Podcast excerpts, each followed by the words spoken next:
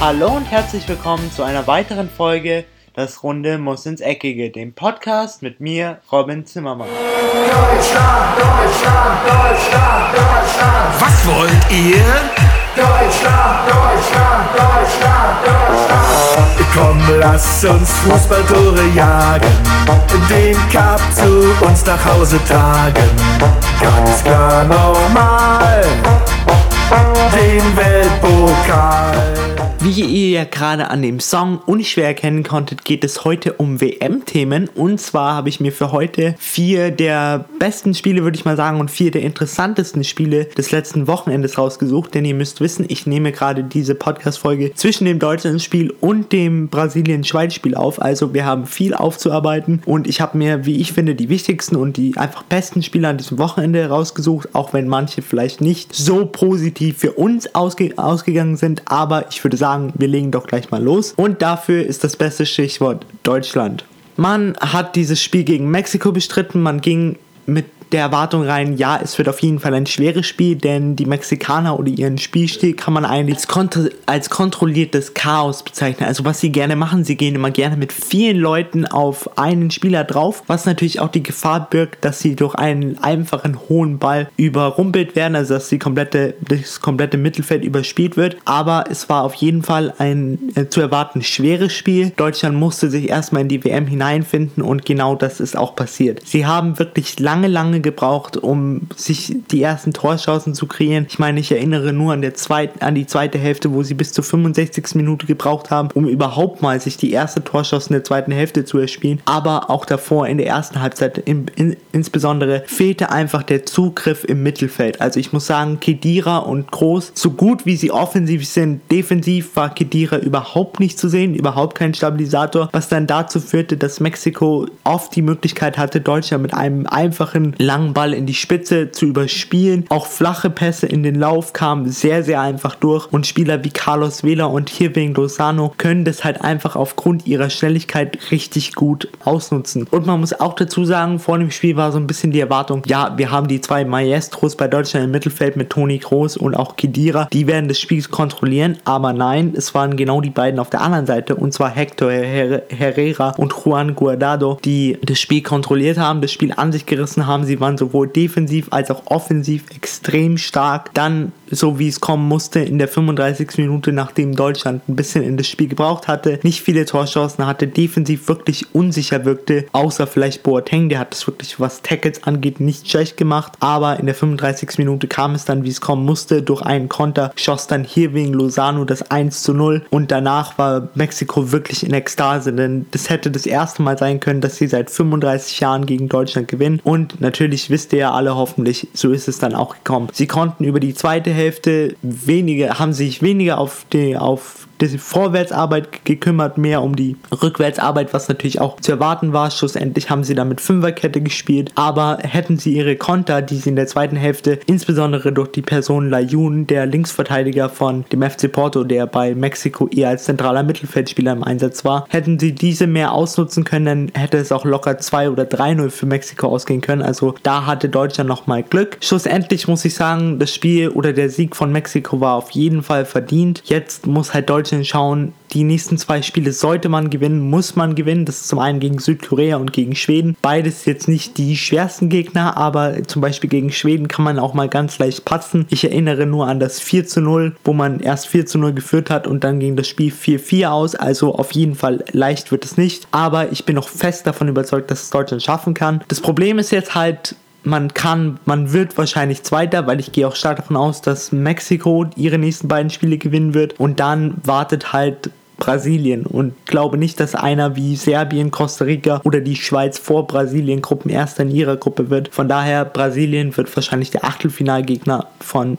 dem DFB. Da muss sich jetzt Deutschland auf jeden Fall noch extrem steigern. Ich gehe aber stark davon aus, denn Spieler wie Reus haben dann auch wirklich Tempo in das Spiel reingebracht, als er reinkam. Ich hätte mich noch drüber gefreut, wenn ein Leon Goretzka in das Spiel gekommen wäre, denn ich hätte mir vorstellen können, dass er einfach der perfekte Mann für diese Spielsituation war, denn Kedira fehlt doch so ein bisschen das Grundtempo und Leon Goretzka hat halt genau das mitgebracht. Tempo, Spielfreude nach vorne, aber auch gute Defensivarbeit. Von daher vielleicht eine Überlegung für Jogi Löw für das nächste Spiel. Weiter geht's mit dem so ein bisschen äquivalenten Spiel zu dem Spiel Deutschland-Mexiko. Und zwar habe ich mir das Spiel Island gegen Argentinien ausgesucht. Natürlich, was die europäische, was das europäische Herz angeht, waren viele von uns wahrscheinlich für Island. Wir erinnern uns nur an die Europameisterschaft, wo sie sogar bis ins Viertelfinale vorstoßen konnten. Da sind sie dann leider gegen Frankreich ausgeschieden. Aber sie konnten auch zum Beispiel England aus dem Turnier schmeißen. Und das war jetzt die erste WM in Islands Geschichte. Also waren sie alle extrem motiviert. Vor allen Dingen die Leute in Reykjavik haben sie auch mal im Fernsehen kurzzeitig Bilder gezeigt. Da war wirklich, es schien so, als wäre das ganze Land auf den Platz in Reykjavik gekommen, um dieses Spiel zu schauen. Von daher war es auf jeden Fall eine absolut tolle Atmosphäre. Es ging für sie zum ersten Mal gegen eine südamerikanische Mannschaft in ihrer Länderspielgeschichte und zwar dann gleich gegen den vorjährigen Finalisten Argentinien im Jahr 2014 rund um Lionel Messi. Ich muss sagen, ich hatte so das Gefühl, dass Argentinien das Spiel doch relativ deutlich gewinnen würde, denn ich wusste zwar, dass Island sich mit allem reinschmeißt, was sie haben, aber ich meine, wenn man sich mal den, mal den Argentinien-Kader anschaut, dann hat man Spieler wie Aguero, Dybala, Messi, Di Maria, Mascherano, man hat einfach absolute Topstars, von daher habe ich mir gedacht, ja, die haben so viel Erfahrung, die schaffen das schon. Auf jeden Fall, das Spiel ging los, beide Mannschaften brauchten ein bisschen, um sich reinzufinden, Island von Anfang an Vollgas, voll da, einfach alles reingeworfen, was sie hatten und dann ging's los. In der 19. Minute schoss dann Aguero endlich das 1 zu 0, nachdem Argentinien wirklich gute Chancen hatte, sie aber leider immer nicht genutzt hat, auch in Persona von Messi. Und da komme ich jetzt gleich nochmal später drauf zu sprechen, was ich von Messi in diesem Spiel hielt. Aber auf jeden Fall in der 19. Minute ging dann Argentinien 1-0 in Führung. Aber diese Führung hielt nicht lang, denn nach einer Ecke konnte Alfred Finn Bogerson, der Stürmer vom FC Augsburg, ausgleichen zum 1 zu 1. Und danach war es wirklich ein kampfbetontes Spiel. Also es ging wirklich zur Sache. Island hat wirklich alles reingeworfen, was sie hatten. Insbesondere äh, in Persona von Gunnarsson, der alles getan hat. Und auch Gudmundsson, eine wirkliche Legende im isländischen Fußball. Die haben alles getan, was sie konnten. Und sie haben sich wirklich abgerackert bis zur 90. Minute. Was wahrscheinlich auch den isländischen Fußball ausmacht und die isländische Mentalität. Und warum so viele von uns einfach Island mögen, weil sie einfach spielerisch extrem unterlegen sind, aber sich einfach durch dieses Mannschaftsgefüge und die Mentalität und einfach diese Gemeinschaft können sie einfach so viel aus sich rausholen, dass sie auch gegen qualitativ überhaupt überlegende Gegner wie Argentinien, dass sie das einfach ausbalancieren können und schlussendlich auch verdient zum 1 zu 1 kommen können. Aber man muss auch sagen, sie hatten doch viel Glück. Zum Beispiel hatte Messi noch eine Gelegenheit zum, auf das 2 zu 1 durch einen Elfmeter, doch dieser wurde gehalten von dem isländischen Torwart. Ich muss sagen, der war jetzt auch nicht bestens geschossen. Er war halb hoch in die linke Ecke, eigentlich perfekte Torwarthöhe, von daher braucht man sich da auch nicht beschweren, dass der nicht reingegangen ist. Aber jetzt nochmal allgemein zu Messi es war irgendwie so ein komisches Spiel für ihn. Ich glaube, er hatte auch so ein bisschen im Hinterkopf, dass Ronaldo am Vortag gegen Spanien einen Dreierpack gemacht hat und so nach dem Motto, ich muss jetzt nachziehen, weil ansonsten redet jeder über Ronaldo und keiner über mich. Dann heißt es wieder, Ronaldo ist besser wie Messi. Von daher, vielleicht hatte er das auch ein bisschen im Hinterkopf und das beeinflusste so ein bisschen sein Spiel. Er war für meinen Geschmack extrem eigensinnig. Er hatte wirklich viele Aktionen, wo er einfach einmal hätte rüberlegen können auf einen anderen, besseren positionierten Spieler und dann hätte es auch mal locker easy zu das 2-1 sein können. Aber naja, er hat in dem Spiel wirklich viel den Abschluss gesucht, viel oft daneben geschossen, oft hat auch der Torwart von Island pariert, von daher gut für beide Seiten. Ich muss schlussendlich noch sagen, ich fand es extrem schade, dass ein Paulo Dybala auf der Bank sitzen musste, denn wie bekannt mag Sampaioli Dybala nicht so wirklich, weil er ungefähr ähnlich spielt wie Messi, was ich aber nicht verstehen kann. Ich meine, man hat Messi, man feiert ihn, man hebt ihn in den Himmel, er ist der beste Spieler, den Argentinien je hatte. Ohne ihn geht gar nichts, aber dann, wenn man einen zweiten, wenn man einen zweiten von ihm hat, warum stellt man dann einen wie Di Maria auf? Ich verstehe es nicht. Ich würde sagen, zwei Messis sind besser als einer. Von daher hoffentlich packt sich jetzt Sampaoli nach diesem 1 zu 1 an die Nase und überlegt sich nochmal, ob er jetzt wirklich die Baller in dem nächsten Spiel auch draußen lassen wird und dann lieber für die Nachspielzeit, wie er es gegen Island gemacht hat, jemand wie Higuain einwechselt, der dann 20 Minuten auf der Außenbahn spielt, wo er eigentlich überhaupt nicht hinge hingehört, sondern in die Box. Aber ich meine, es war Argentiniens Entscheidung. Es ging dann schlussendlich in die Hose für sie, denn ich meine, auch alles schön und gut, wie gut Island gespielt hat, aber schlussendlich rein, was auf dem Blatt Papier steht, hätte Argentinien das Spiel gewinnen müssen. Naja, haben sie nicht. Jetzt ist die Todesgruppe noch offener, als sie sonst, als sie vorher schon war. Jetzt ist, sind Argentinien und Island punktgleich und Kroatien führt die Gruppe an mit drei Punkten.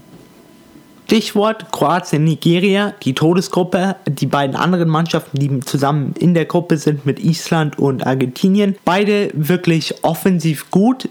Nigeria hat so ein bisschen den kleinen Nachteil, dass sie in ihrem eigenen Heimatland so hoch gelobt werden und so unter Druck gesetzt werden. Zum Beispiel hat ein nigerianischer Journalist vorher gesagt, dass man mindestens von ihrer Mannschaft erwartet, dass sie ins Halbfinale kommt. Und ich meine, Nigeria hat zwar eine gute Mannschaft mit Spielern wie Indedi, Mikel Obi, mit Iwobi, mit Moses, von daher keine schlechte Mannschaft, aber ob es fürs Halbfinale reicht, wage ich doch ein bisschen zu bezweifeln. Und das hat man auch gegen Kroatien gesehen. Kroatien für mich immer so ein kleiner Geheimfavorit, scheint auch für viele so zu sein, denn ich meine, sie haben wirklich einen guten Kader. Sie haben Spieler wie Brozovic, Kramaric, Perisic, Modric, Rakitic. Von daher auf jeden Fall kein schlechter Kader, insbesondere das zentrale Mittelfeld mit Rakitic und Modric ist einfach absolute Weltklasse, hat man auch in diesem Spiel gesehen. Von daher ging ich in dieses Spiel mit dieser Erwartung rein, ja, Kroatien macht es. Es wird auf jeden Fall ein offensives Spiel. Und ich muss sagen, das war das erste Spiel an diesem Wochenende, was, wo mein Gefühl mich nicht gedrückt hat, denn von Anfang an war es ein sehr, sehr offensives Spiel mit Chancen auf beiden Seiten. Kroatien brauchte ein bisschen, um reinzufinden, aber dann, wo langsam aber sicher Modric und Rakitic passsicherer wurden, wurde auch das Spiel von,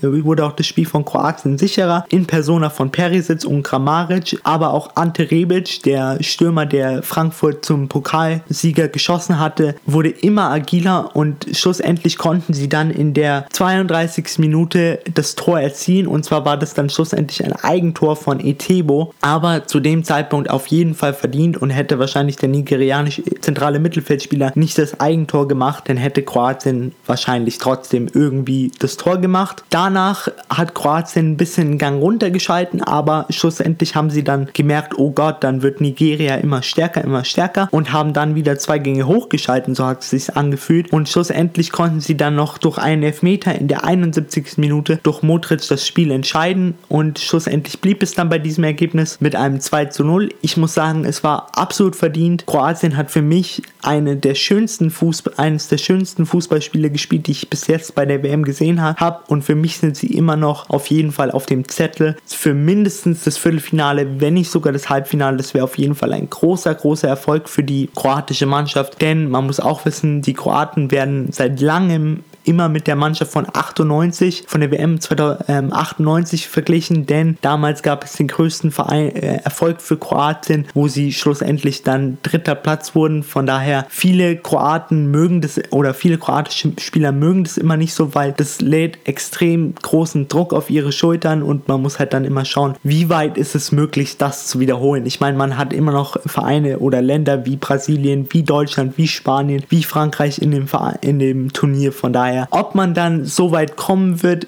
ist dann wieder eine andere Frage, aber auf jeden Fall sind sie gut in das Turnier gestartet, führen jetzt die sogenannte Todesgruppe um Nigeria, Argentinien, Kroatien und Island an. Von daher kein schlechter Start, auf jeden Fall ein besserer Start in die WM als Deutschland. Diese Podcast-Folge habe ich so gestaltet nach dem Motto, das Beste kommt zum Schluss. Und zwar deswegen habe ich mir das Spiel Portugal und Spanien als letztes rausgesucht. Und ich muss sagen, das war das Spiel, das für mich die WM wirklich gestartet hat. Ich muss sagen, die Spieler davor, insbesondere Russland, obwohl sie 5-0 gewonnen haben, aber auch Ägypten gegen Uruguay waren jetzt nicht die qualitativ hochwertigsten Spiele. Deswegen brauchte die Fußballwelt so ein Spiel wie Portugal gegen Spanien, was ja allein auf dem Zettel schon klingt wie ein absolutes Riesenduell. Ich muss nur daran erinnern, dass Portugal 2016 Europameister wurde, Spanien Weltmeister 2010 und Europameister 2008 und 2012. Also da schließen wirklich zwei Riesengiganten aufeinander. Auch mit Cristiano Ronaldo gegen Sergio Ramos. Das war so ein Duell, wo viele drüber vorher gesprochen haben, ob Ramos jetzt auch so hart gegen seinen Teamkollegen Cristiano Ronaldo reingehen wird. Und ich muss sagen, er hat wirklich keine Rücksicht, keine Rücksicht genommen. Er hat alles reingeworfen, was er hatte. Das Spiel von Anfang an sehr offensiv Spanien, wie man sie kannte, mit viel Tiki-Taka, brauchten aber wie viele Vereine, und ich glaube, ich wiederhole mich jetzt hier schon wieder ein bisschen, wie viele Vereine ein bisschen Zeit, um in das Spiel reinzukommen. Portugal wirkte von Anfang an äh, etwas agiler und konnte dann auch in der vierten Minute durch einen ähm, Foul von Nacho an Cristiano Ronaldo zum 1 zu 0 gelangen, und zwar ein Elfmeter von Cristiano Ronaldo. Aber danach übernahm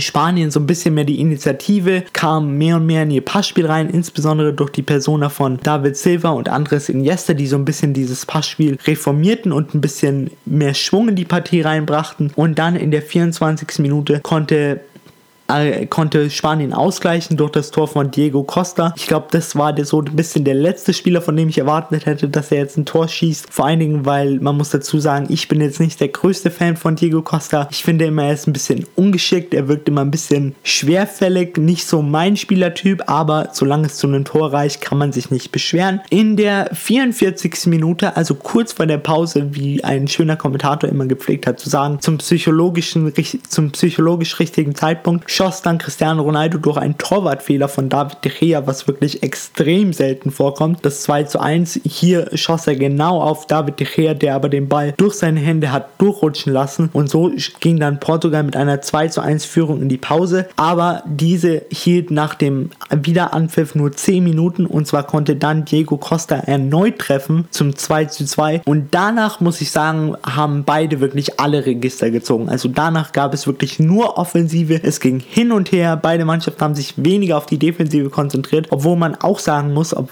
wenn man das vielleicht nicht bei einem Ergebnis von 3 zu 3 erwartet, beide Mannschaften haben wirklich nicht schlecht verteidigt. Es waren nur die Spieler wie Diego Costa und Cristiano Ronaldo, die dann halt einfach den Unterschied gemacht haben. Und in der 58. Minute, also nur drei Minuten nach dem Ausgleich von Spanien, konnte dann auch Spanien nach zweimaligen Rückstand zum ersten Mal in Führung gehen. Und zwar durch Nacho, der in diesem Spiel Rechtsverteidiger gespielt hat. Vielleicht nicht die beste Option, denn ihm hat doch extrem das Grundtempo gefehlt. Insbesondere gegen so Personen wie Bernardo Silva und auch Cristiano Ronaldo. Vielleicht wäre da Carvajal die bessere Option gewesen. Ich weiß nicht, was sich Hierro in seinem ersten Spiel, in einem, seinem ersten Spiel als Trainer für Spanien gedacht hat. Aber schlussendlich, wenn er trifft, und zwar war das ein wirklich schönes Tor durch einen satten Volley, den er per, Voll, per Vollspann in die untere linke Ecke geknallt hat. Von daher muss man sagen, rein offensiv war es auf jeden Fall keine schlechte Entscheidung. Danach schien es doch eher so, als würde Portugal langsam der Tank leer gehen. Sie wurden immer schwerfälliger, aber ein Mann war natürlich immer noch auf Niveau Level 100 und wollte unbedingt diesen einen Punkt und das war Cristiano Ronaldo. Diesen einen Punkt jetzt schaffte er dann noch und zwar in der 88. Minute durch wirklich einen wunderschönen Freistoß, wie ich ihn schon ewig nicht mehr von ihm gesehen habe. Denn man muss sagen, viele sagen immer so, dass Cristiano Ronaldo ein extrem guter Freistoßschütze ist, aber wenn man sich mal seine Statistik anschaut, braucht er doch extrem viele Versuche, um vielleicht ein Freistoßtor mal zu schießen. Aber diese vielen Versuche haben ihm haben dann dazu geführt, dass er wahrscheinlich in einem der wichtigsten Spiele in dieser WM dann schlussendlich eines erzielen konnte und zwar in der 88. Minute durch einen wunderschönen Freistoß zum 3 zu 3. Auch hier hatte David De Gea eher wenig Chancen. Man muss sagen, das war wirklich das beste Spiel, was ich jetzt bis jetzt bei der WM gesehen habe. Und ich hoffe, dass noch weitere WM Spiele folgen. Ich würde mich, mich würde mal interessieren, wie viele Spiele ihr bis jetzt gesehen habt. Ich muss sagen, ich habe bis jetzt wirklich einige gesehen, auch wenn es für mich teilweise durch die Zeitverschiebung etwas schwerer wird. Ich musste zum Beispiel bei dem Spiel Australien gegen Frankreich um 3 Uhr nachts aufstehen. Aber was mache ich nicht alles für meine Zuhörer, auch wenn es jetzt vielleicht nicht viel Sinn macht, denn ich habe ja das Spiel Australien gegen Frankreich jetzt nicht in meine Zusammenfassung mit reingetan, aber ich hatte mir halt gedacht, vielleicht wird es ein gutes Spiel und vielleicht schafft es in die Podcast engere Auswahl, hat es nicht geschafft, aber vielleicht das nächste Spiel von Frankreich. Auf jeden Fall wünsche ich euch jetzt noch viel Spaß bei den Montagsspielen, wenn ihr diesen Podcast hört, da werden uns auf alle Fälle Spiele wie Schweden gegen Südkorea erwarten. Wahrscheinlich ein wichtiges Spiel, wenn man ähm, Deutschland-Fan ist, denn das sind die beiden Gruppengegner von ähm, Deutschland und Mexiko. Auf jeden Fall, ich wünsche euch viel Spaß und wir hören uns dann wieder spätestens am Freitag, wenn es wieder heißt, willkommen zurück zu einer weiteren Episode von Das Runde muss Eckige. An dieser Stelle war es das jetzt von mir. Habt noch eine schöne Woche. Genießt alle WM-Spiele. Ich hoffe natürlich, dass ihr die Möglichkeit habt, jedes einzelne WM-Spiel anzuschauen. Das war es jetzt von mir. Ich bin dann raus und Ciao. Und das war's auch schon wieder mit einer weiteren Folge Das Runde muss ins Eckige, dem Podcast, wo ihr alles rund um König Fußball kompakt auf die Ohren bekommt.